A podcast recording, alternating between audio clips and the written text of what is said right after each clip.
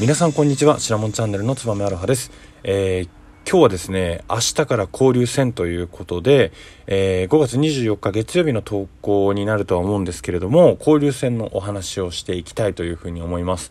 プロ野球の交流戦、えー、よくですね、ニュースとかで聞くことはあるんですけど、一体何のこっちゃというようなことをですね、お話ししていきたいというふうに思います。で、この交流戦とはですね、プロ野球っていうのはセントラルリーグとパシフィックリーグっていう2つのリーグから、えー、構成をされています。で、1年間ですね、セントラルリーグの6チーム同士、パシフィックリーグの、えー、6チーム同士が1年間リーグ戦をですね、約140試合くらい戦って、そこの年間1位同士が日本一を決めるっていう、まあ、決勝戦、日本シリーズがあるような流れなんですけれども、2004年まではですね、それぞれのリーグで144試合とかですね、試合数の増減はあるものの、えー、戦ってきて、えー、年末というかですね、秋口にかけて決勝戦を行うっていうようなリーグ方式でした。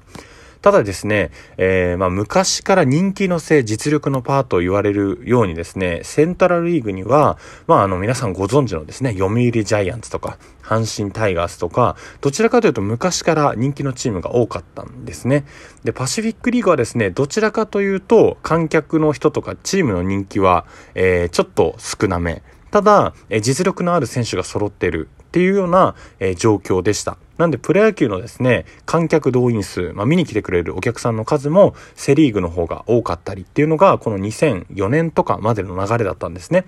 なので、えパリーグもですね、知名度を上げたりとか、両リーグの活性化をしましょうということで、2005年からセパ交流戦っていうのが試験的に、え導入をされました。ただもうその時からですね、もうそのセパ交流戦では結構盛り上がって、今ではもうプロ野球に欠かせないコンテンツというふうにやりました。なんで2005年から始まってるので、今年で16年目ということで、去年は新型コロナウイルスの影響で交流戦開催されなかったんですけれども、えー、今年はですね、なので、え、2年ぶりの開催なのかな ?2 年ぶりの開催ということで、えー、行われます。で、えー、リーグ別のですね、勝敗数っていうのを見ていきたいと思うんですが、セリーグが勝ち越したのは実は2009年の1回だけでですね、他の年は全てパリーグが勝ち越し、パリーグの球団が勝ち越しを決めているんですね。なので、このリーグのチーム別勝敗数を見てみても、パシフィックリーグの方が実力が上だという風な、ま、結果がもうもちろんわかるようになってしまっています。で、12球団の歴代順位ということで、え2005年のですね、初年度は千葉ロッテ、マリーンズが優勝をしています。2019年、直近のですね、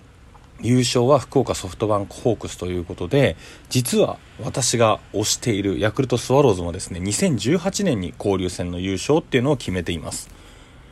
で、やっぱりこの16年間のですね、えー、このセパ12球団の順位表を見てみてもですね、やっぱりこの交流戦で上位につけているチームが結果的にはそれぞれのリーグで優勝をしたりとか、えー、順位が上のチームっていうのはもちろん多いのでこの交流戦の勝敗っていうのは非常に自分たちのリーグ戦の勝敗にも直結するような、えー、形になっていますで、えー、16年間のですね交流戦の平均順位を見てみると、えー、1位はソフトバンクホークスのですね2点平均2.9位ということで、え、3位以下は、まあ、ほとんど取ってないと。いうことで、えー、僕の大好きなチームのヤクルトスワローズはですね、7.9位ということで、えー、12球団中下から3番目なんですねえ。1位を取ったもののですね、それ以外は結構2桁順位が多くてえ、12球団しかないのに2桁順位が多いっていうのは相当やばいとは思うんですけれども、この交流戦の平均順位を見てみると、12球団中、下位4球団がですね、セントラルリーグということで、ちょっと情けないような結果になってるかなというふうに思います。で、ここからは、えヤクルトスワローズにフォーカスをしてですね、お話をしていきたいというふうに思うんですけれども、えー、ヤクルトスワローズ、えー、交流戦の、えー、勝率はですね、4割6分5厘ということで、4割6分5厘、え10位、下からなんで3番目ですね。えー、通算成績は161勝185敗8引き分けということで、勝率4割6分5厘というふうになっています。で、ここからですね、チーム別の、えー、勝敗えー、勝率についてちょっと解説をしていきたいんですけれども、明日から始まるですね、えー、北海道日本ハムとの3連戦。日本ハムとはですね、26勝30敗3分けということで、勝率4割6分4厘。なので、まあ半分弱くらいはヤクルトスワローズ勝ててるかなというところなんですけれども、交流戦で非常に相性が弱いのはですね、西武ライオンズなんですね。22勝36敗1引き分けということで、勝率3割並ぶ9厘。あとはソフトバンクホークスですね、21勝36敗2分けということで、勝率3割6分8厘ということで、